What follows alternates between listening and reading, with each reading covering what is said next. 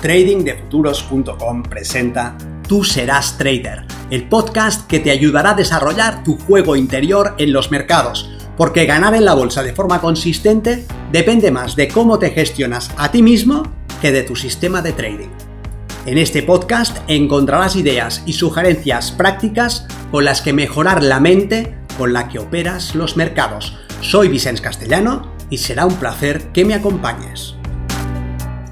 Si quieres más información sobre nuestros programas de entrenamiento para traders, visita tradingdefuturos.com.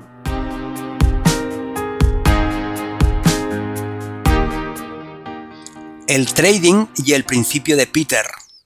En el mundo de la empresa, el principio de Peter dice que una persona será promocionada hasta ocupar la posición de máxima incompetencia. Lógico, una vez su desempeño sea inadecuado, dejará de ser promocionada, con lo que probablemente termine ocupando un puesto para el que está mal preparado. Como trader, eso es algo que también puede pasarte a ti.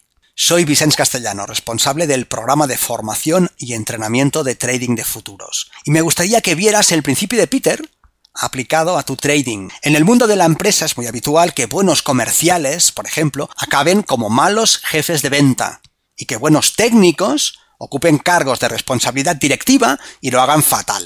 Claro, mientras van mejorando, son candidatos a la promoción. Si en el nuevo cargo su desempeño es exitoso, seguirán ascendiendo, hasta que lleguen al punto en el que se desempeñen peor posición en la que se quedarán. Imagina que comienzas a operar en los mercados y tu nivel de desempeño te permite manejar un contrato y solamente uno. Tu cuenta podría cubrir más de un contrato, pero ya sabes que tienes que ganarte el derecho a operar con más de una posición, así que te has comprometido a recorrer el camino. Operas con un solo contrato. Si tienes éxito, puedes aumentar ese número y pasar de uno a dos.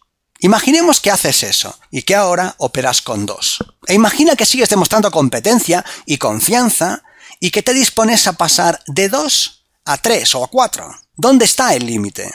¿Crees que es algo lineal? ¿Crees que puedes seguir aumentando el número de contratos con los que operas hasta el infinito? Teóricamente sí, ¿por qué no? Si tus resultados te avalan, si vas ganando el derecho a aumentar el número de contratos, ¿por qué iba a haber un límite más allá del de la propia liquidez del mercado? De hecho, hay operadores que manejan un número de contratos muy grande.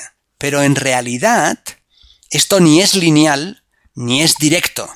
Y muchos operadores topan antes de lo que piensan con una barrera de tipo psicológico que no pueden superar. Puede que progresen de 1 a 2 y de 2 a 4 y que al llegar a 6 no puedan, no lo consigan, no logren el mismo tipo de resultados que lograban con un número menor de contratos. O puede ser que lleguen a operar con 10 contratos o con 15 y allí encuentren su barrera. Da igual 4 que 30. Al final, el trader suele llegar a su tope psicológico y se queda ahí. Si persiste en operar con ese número de contratos, estará operando en su peor nivel de desempeño. El principio de Peter en acción. Ha ido ascendiendo hasta ocupar la posición en la que su nivel de incompetencia es mayor. Permite que te diga dos cosas. Una, más, en trading, no es necesariamente mejor y puede ser preferible operar desde un estado mental sosegado, en control y centrado con un número menor de contratos que en un estado de excitación por manejar unas posiciones que exceden el umbral de tolerancia emocional. Y dos, si quieres aumentar con éxito el número de contratos que manejas, piensa en cómo entrenan los levantadores de peso y haz como ellos. Si vas a un gimnasio donde hacen powerlifting o arterofilia, verás que los levantadores pasan de un peso a otro con incrementos muy pequeños aumentan una cierta cantidad, aguantan durante un cierto tiempo en ese nivel hasta que sus cuerpos y sus mentes se adaptan a manejar esos pesos y luego nuevamente vuelven a desafiar a sus cuerpos y a sus mentes aumentando un poco más, pero muy poco más. No doblan su peso, lo mejoran ligeramente. Una estrategia que podría ayudarte se basa en utilizar el efecto contraste. Si pones una mano en un cubo que tenga agua a 25 grados, no te parecerá necesariamente caliente. Pero si primero pones esa misma mano en un cubo con agua a 15 grados y luego la pones en un cubo que tenga el agua a 25, esta sí te parecerá caliente. El agua siempre ha estado a 25 grados, pero si primero la has puesto a menos, percibirás la diferencia como calor. Y lo mismo puedes hacer con el número de contratos con el que operas. Si el tamaño de tu cuenta te permite operar con 10, pero actualmente estás luchando para pasar de una operativa de 2 a una de 4, por ejemplo, puedes operar con 6 contratos en alguna que otra ocasión, de manera que después, al pasar de 6 a 4, los 4 te parezcan relativamente, comparativamente, más sencillos de manejar. Los 4 siempre han sido 4, pero si vienes de operar con 6, te parecerá que es más sencillo que si vienes de operar con 2. Al fin y al cabo, el número de contratos que manejas debe estar en función del tamaño de tu cuenta, de tu nivel de confianza y de tu desempeño técnico y emocional.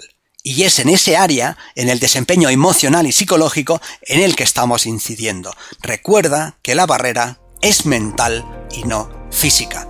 Nos vemos en el mercado.